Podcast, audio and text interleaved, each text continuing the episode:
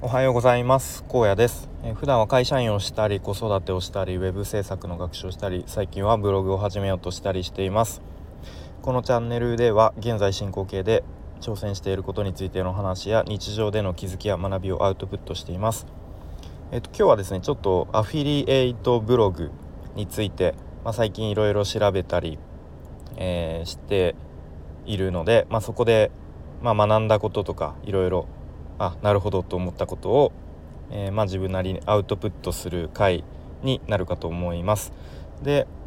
まあ、冒頭にもちょっと言ったようにブログを始めようとしていますっていうところでまあ結構前からなんか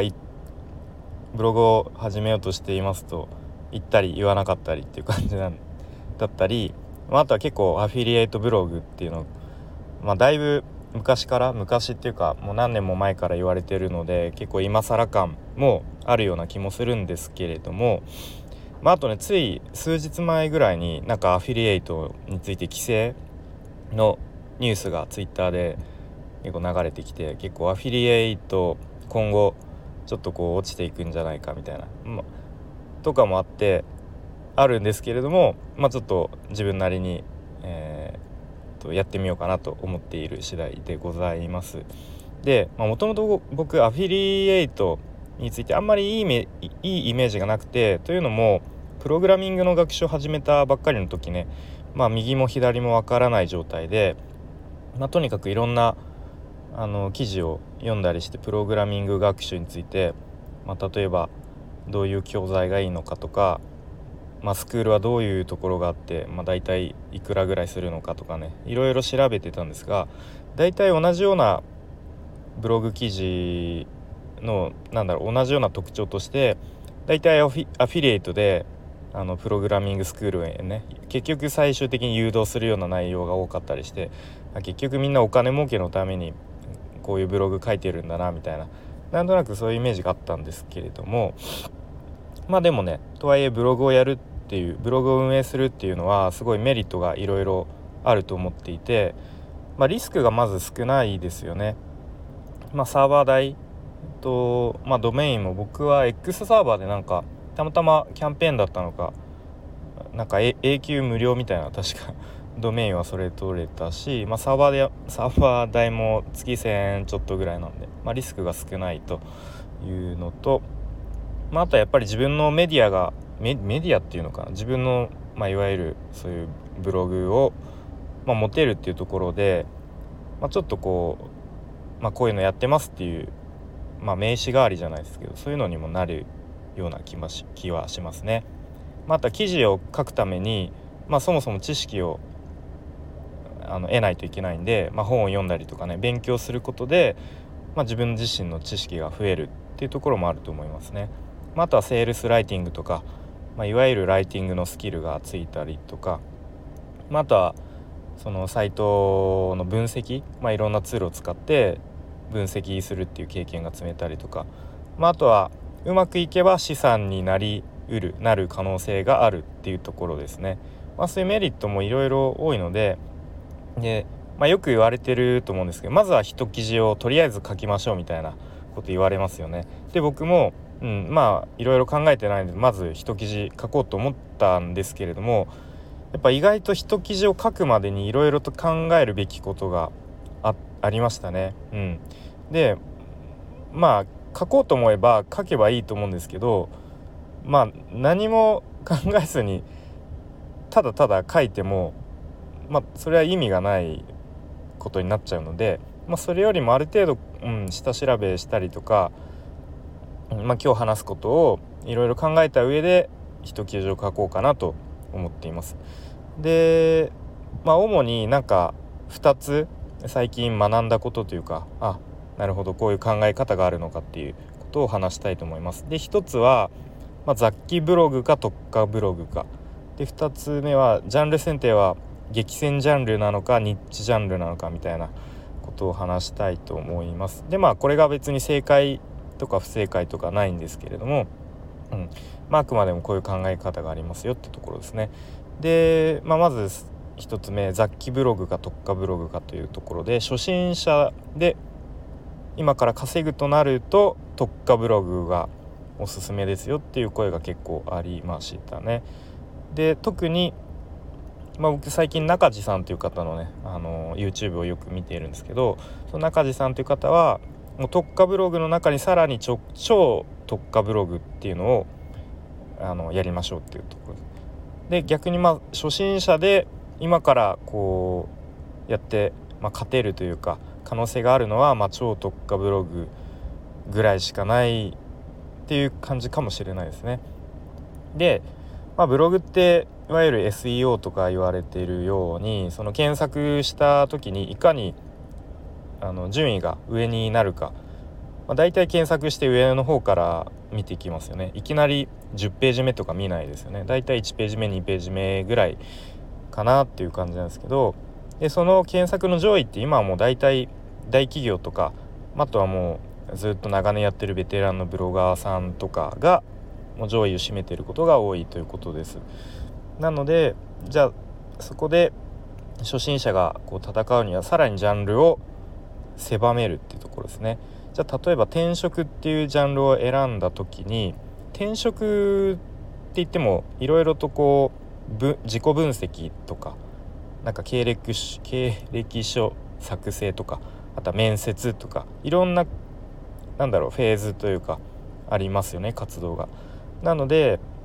まあ、転職っていうとかなり幅広くなっちゃうんでその転職の中でも例えば面接だけに特化するみたいな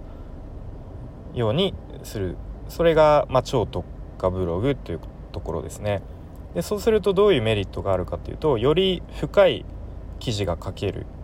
というところですね。まあ、あとは比較的少ない記事数で、まあ、一つのブログが完成するで、まあ、大体30から50記事って言われてましたね。でその記事数が少ないことで、まあ、結果1記事あたりの質がより高くなる。まあ、記事数が多ければ多いほど、まあ、どうしても1記事あたりの質がなかなか高くなりづらいっていうところですね。